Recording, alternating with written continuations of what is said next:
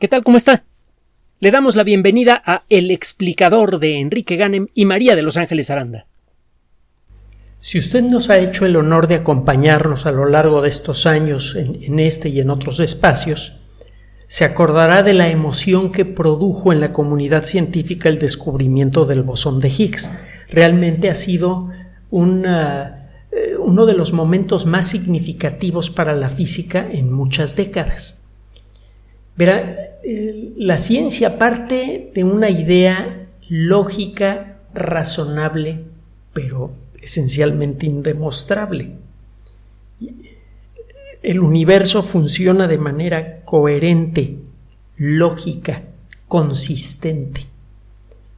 No parece existir un motivo para esto, parece ser una característica básica del universo.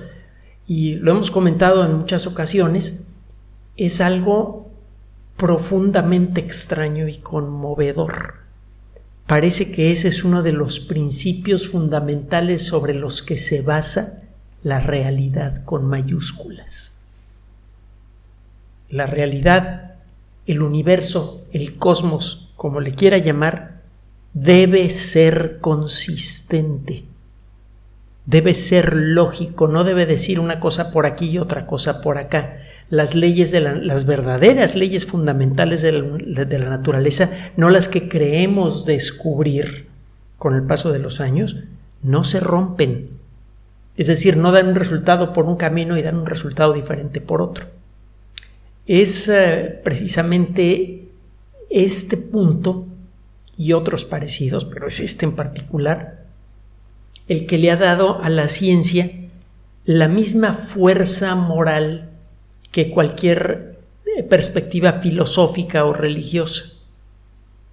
Eh, a final de cuentas, en todas las religiones y en todas las, eh, las escuelas filosóficas, se inventan o se ofrecen explicaciones de todo tipo para entender la estructura del universo, con la idea de que esas explicaciones sean consistentes con lo que estamos viendo. Y es por eso que muchas filosofías de ese tipo se han convertido en, mitologías, en temas de interés para sociólogos, para historiadores, pero no para las personas que buscan cuál es la realidad sobre la que está eh, fundamentada el universo. Y aquellas sociedades que se quedan aferradas a esos principios del pasado, inevitablemente se autocondenan al atraso cultural y al atraso material también. Nada como tratar de ver las cosas por lo que son para poder crear cosas nuevas. El caso es que la física, al igual que todas las ciencias, se basa en ese principio. El universo debe ser profundamente consistente.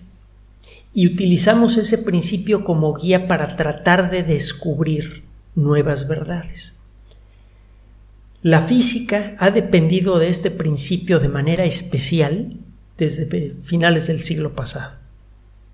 Quedó claro que con matemáticas se podía describir lo que se creía con respecto a las bases de ciertos experimentos. Usted hace una serie de experimentos con un frasquito de vidrio al que le saca prácticamente todo el aire, adentro hay unos electrodos, y cuando le hace pasar corriente eléctrica a estos tubitos, estos tubos de descarga, como se llaman, aparecen eh, unos eh, fantasmas luminosos muy peculiares.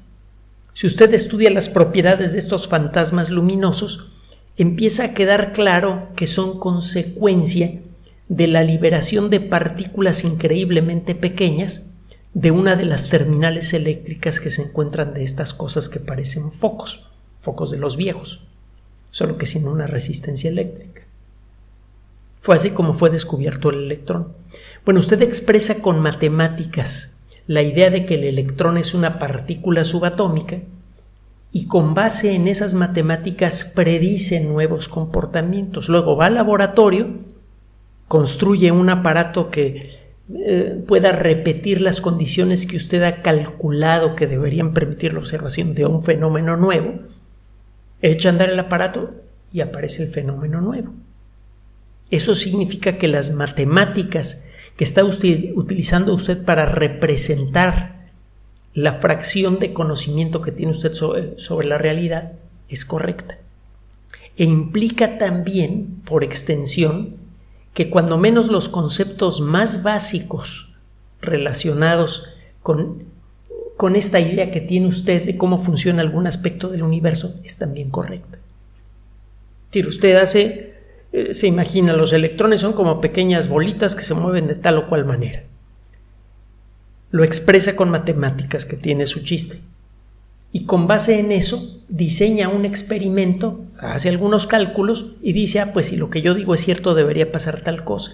Hace el experimento, pasa la tal cosa, y entonces está usted autorizado a seguir creyendo que el electrón efectivamente es como una pequeña caniquita.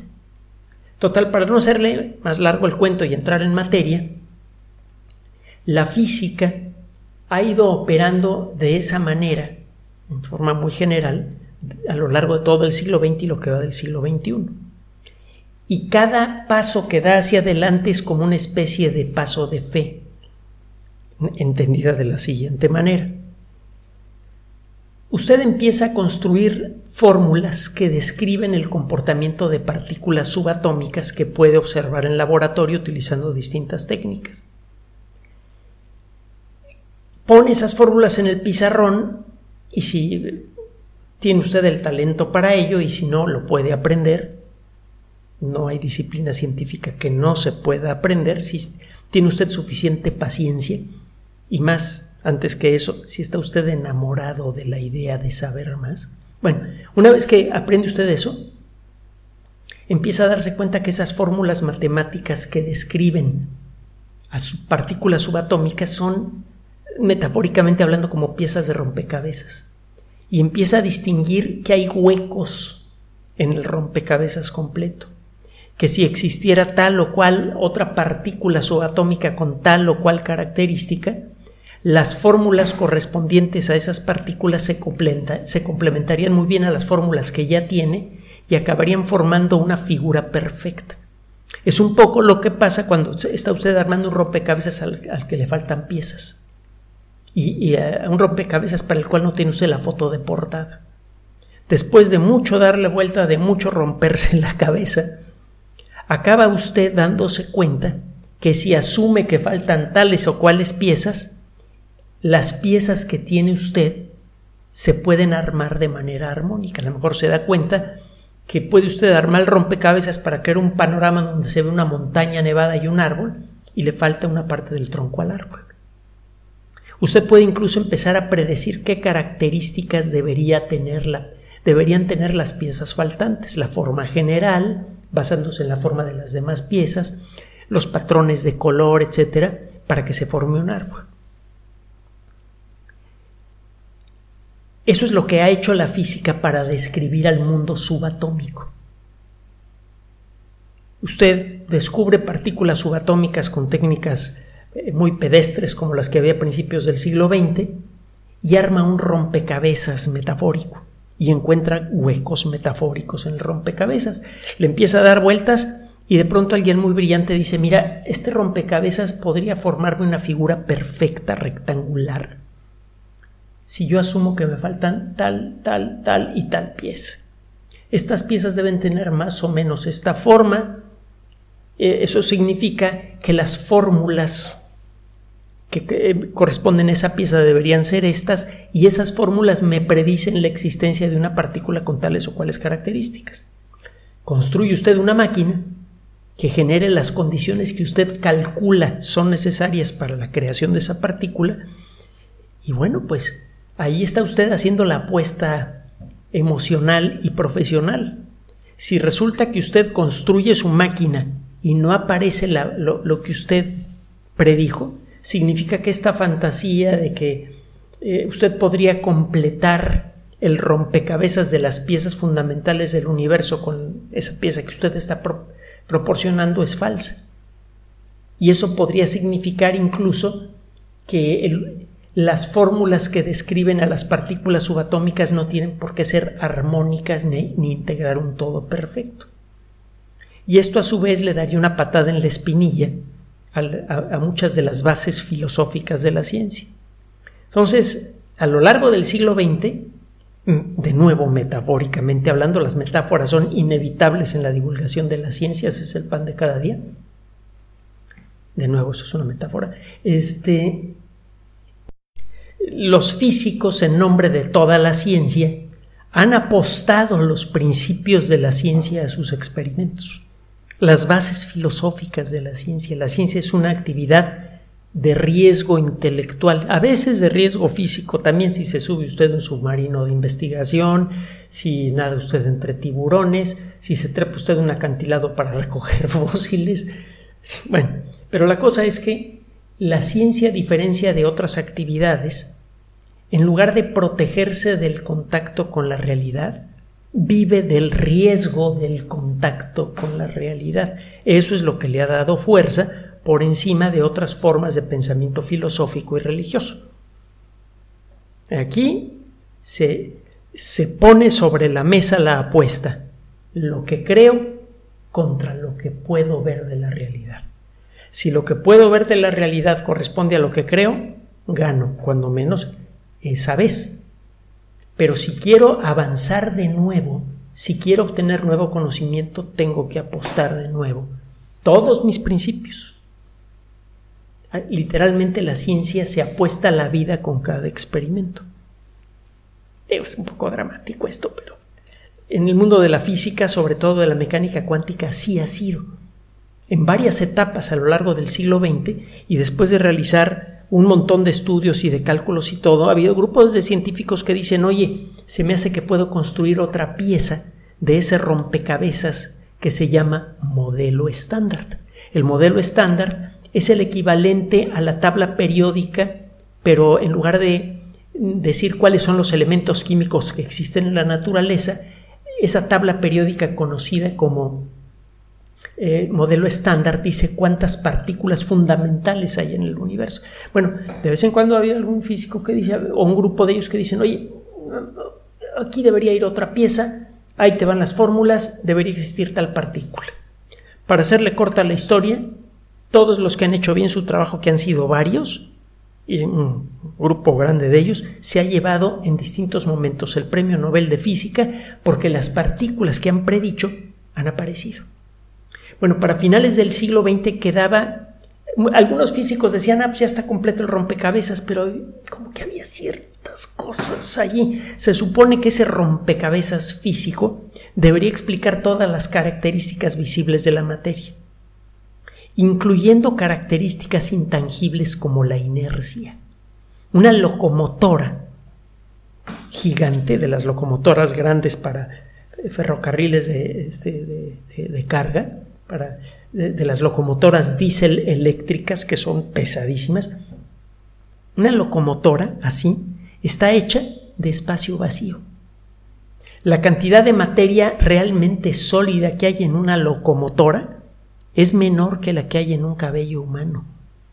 Lo demás es espacio vacío lleno de campos de fuerza. Entonces, ¿por qué demonios cuesta tanto trabajo tratar de detener una locomotora con la mano? Que por cierto, y lo hemos dicho en otra ocasión, por favor no lo intente. Aunque realmente la locomotora sea esencialmente espacio vacío. ¿De dónde le viene la inercia a una locomotora? Le viene eso fue lo que dijo Peter Higgs y otros, otros investigadores, de la, de la interacción con un elemento básico de la naturaleza que se llama bosón de Higgs. Entonces Higgs y sus cuates echaron cálculos desde la década de los 60 hasta prácticamente finales del siglo XX. Fueron cálculos muy complicados, hubo muchos eh, muchas perspectivas que se veía bien que la mera hubo que deshacer y hacer los cálculos de nuevo y replantearse toda todo el rollo de, de, lo que ellos estaban haciendo un montón de veces hasta que por fin encontraron una forma matemática coherente, internamente coherente, y que era coherente con los otros elementos del modelo estándar, y dijeron, ¿sabes qué? Si tú concentras X cantidad de energía en un volumen muy pequeño, con una X probabilidad va a aparecer una partícula con tales y tales características, el bosón de Higgs. Se construye la supermáquina del CERN, la máquina más grande jamás construida, este anillo de 27 kilómetros de circunferencia. Es un tubo azul, alguna vez le he platicado de nuestras experiencias en el CERN. Es un tubo azul de pues, alrededor de un metro de diámetro que en el interior tiene otros tubitos. Otro día platicamos cómo va el rollo. La cosa es que ese anillo azul de 27 kilómetros, que está hecho, que tiene en cada centímetro cúbico tecnología de frontera, se logró descubrir el bosón de Higgs hace 10 años. Y de entonces para acá, el bosón de Higgs se ha convertido en el foco de la atención de la física moderna, sobre todo de la física de partículas. Las otras partículas del modelo estándar están razonablemente bien entendidas o tenemos bien acotado aquello que no entendemos de ellas. Por ejemplo, no tenemos bien claro por qué el, el neutrón se vuelve inestable como aproximadamente a los 15 minutos de quedarse solito. Y sobre todo no tenemos bien claro exactamente por qué hay diferencia entre el tiempo que tarda un neutrón en reventar y el tiempo que dice la teoría que debería tardar. O sea, hay un detallito allí con el neutrón que no, definitivamente no lo tenemos claro. Pero por lo demás, el neutrón, el protón, que son partículas hechas de cosas más chiquitas, los quarks, los tenemos razonablemente bien entendidos. Lo mismo va para prácticamente todas las partículas fundamentales que aparecen en el modelo estándar. Busquen en la Wikipedia el modelo estándar. También busque los libros que recomendamos en nuestro sitio web sobre el modelo estándar. Bueno, la cosa es que sobre física. El caso es que el bosón de Higgs es una partícula nueva, en cierto modo inesperada para la comunidad cuántica, porque había mucha gente que creía que el modelo estándar estaba completo antes que llegara Peter Higgs. Y les dijera, oye, no, no, te faltó considerar la inercia. Necesitas un mecanismo cuántico que explique por qué existe la inercia. Y total, que bueno, ahí está el, bosón de Higgs. De entonces para acá, desde hace 10 años que fue descubierto el bosón de Higgs hasta el momento, se ha convertido en una de las partículas más estudiadas de toda la historia. Ahorita le voy a decir por qué y le voy a dar el contexto. Resulta pues que se cumplen 10 años del descubrimiento del bosón de Higgs que la máquina en la que fue realizado este descubrimiento estuvo parada tres años para que le hicieran arreglos a gran escala, no arreglos, sino mejoras a gran escala. En un acelerador de partículas lo echa usted a andar a principios de año y lo apaga a finales de año. Están dando continuamente. De hecho, el echar a andar un acelerador de partículas le puede tomar semanas enteras en lo que va calibrando y colimando y haciendo no sé qué tantas cosas. El punto es que una vez que echa a andar usted el acelerador, empiezan a ocurrir choques entre partículas muchas decenas de millones de veces por segundo. Incluso pueden ser muchos miles de millones de veces por segundo. Cada una de esas colisiones de cuando chocan de dos partículas de frente que se mueven en direcciones opuestas casi a la velocidad de la luz, en el punto de impacto se concentra una cantidad brutal de energía. Y de acuerdo con la relatividad y la mecánica cuántica, esa energía se puede manifestar en forma de nuevas partículas. Chocan dos protones y de vez en cuando sale volando un bosón de Higgs. Se necesita muchísima energía para invocar la existencia de un bosón de Higgs.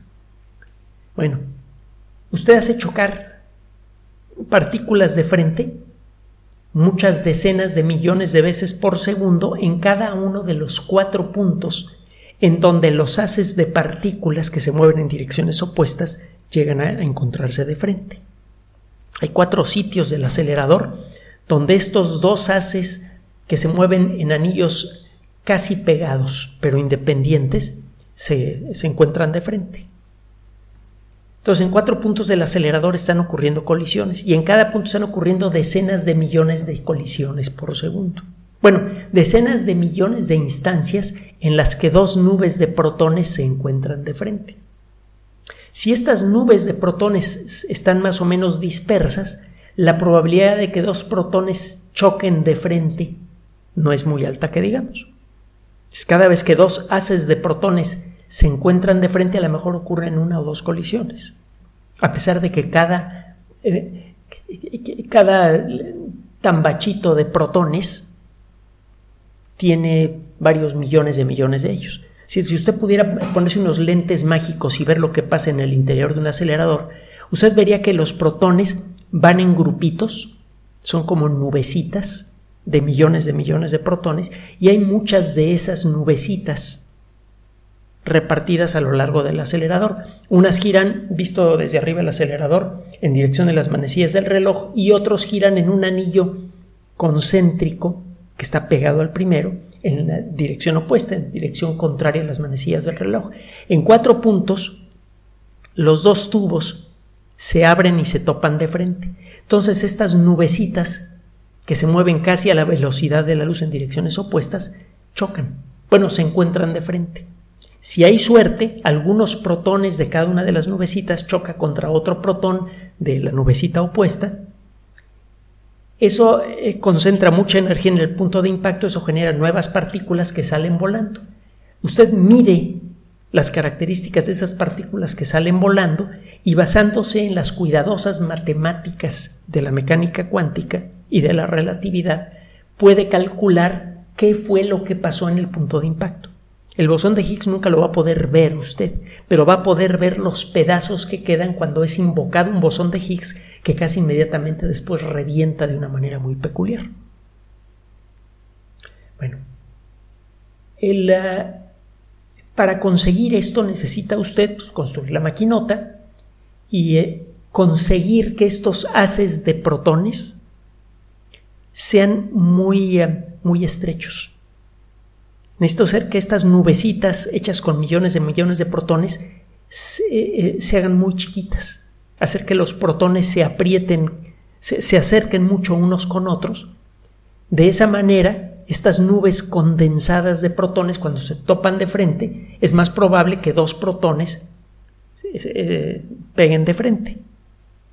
Cada vez que dos nubes se encuentran de frente, si están bien apretaditas, a lo mejor chocan 100 o 1000 protones o más y eso aumenta la probabilidad de crear un bosón de Higgs.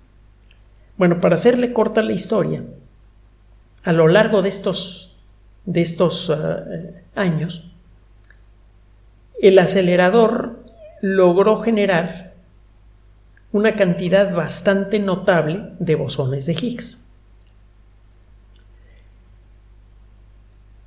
Prácticamente los últimos 6, 8 años de operación, o casi 10 años de, de operación en el CERN, ha sido trabajo teórico basado en la exploración del mar casi interminable de datos que ha generado el acelerador. Esto va a cambiar de manera, bueno, va a mejorar de manera espectacular a partir de estas fechas.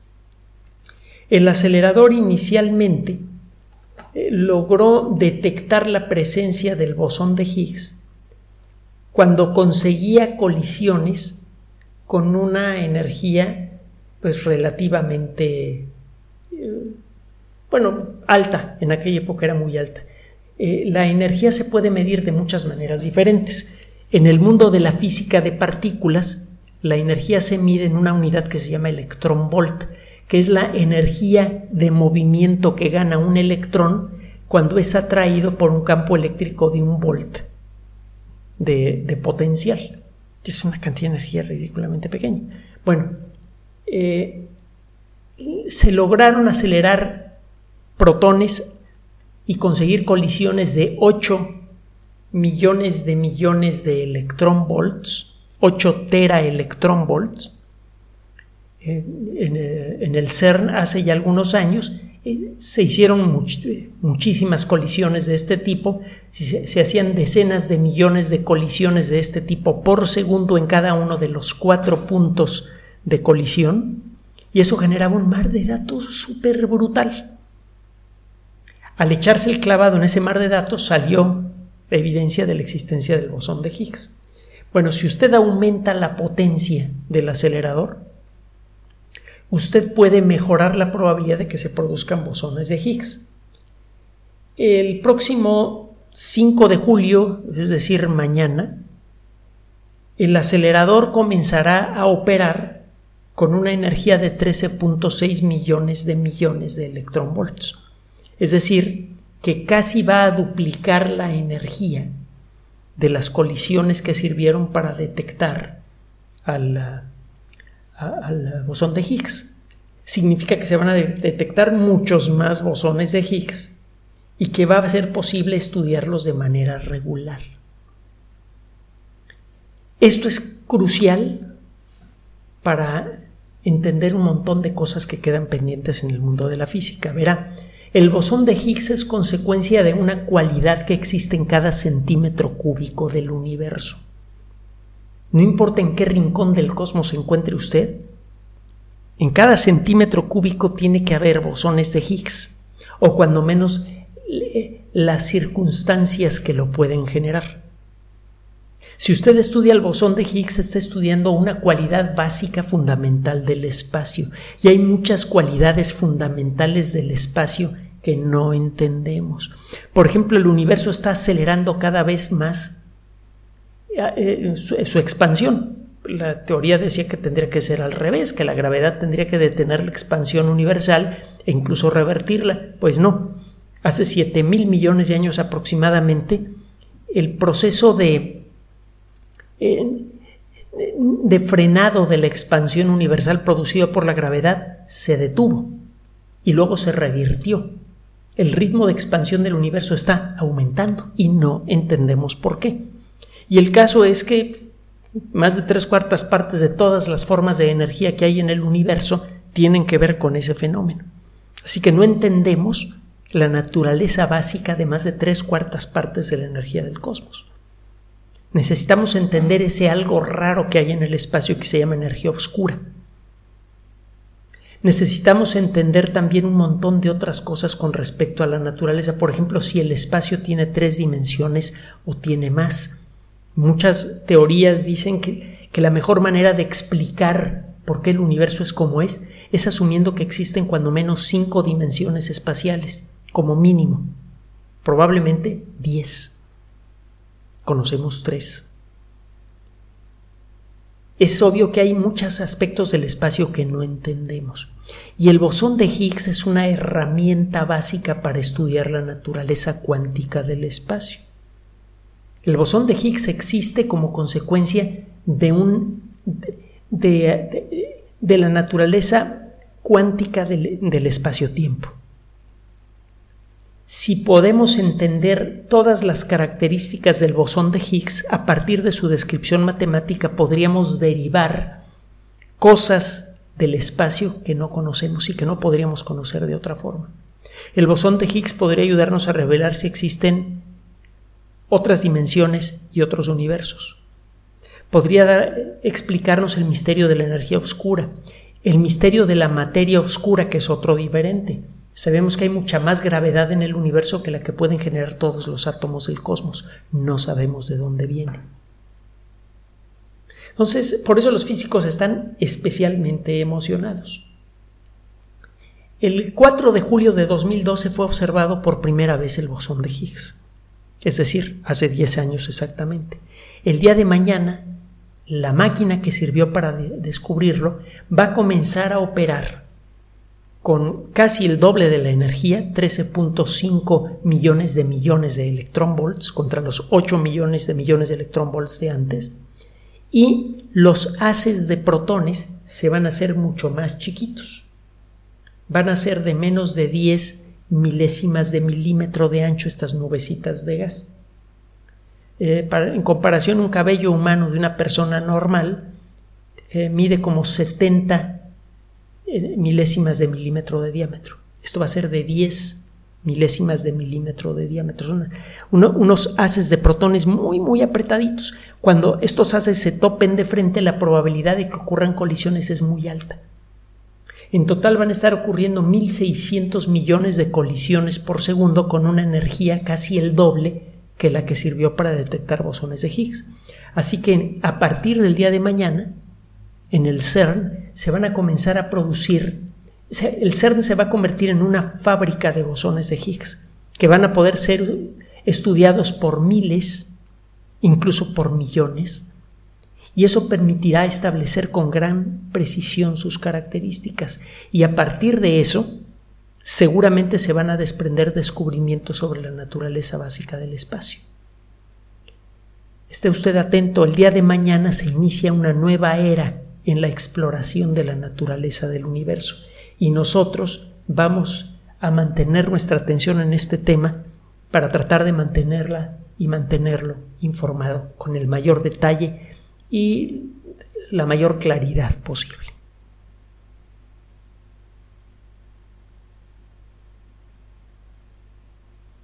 Gracias por su atención.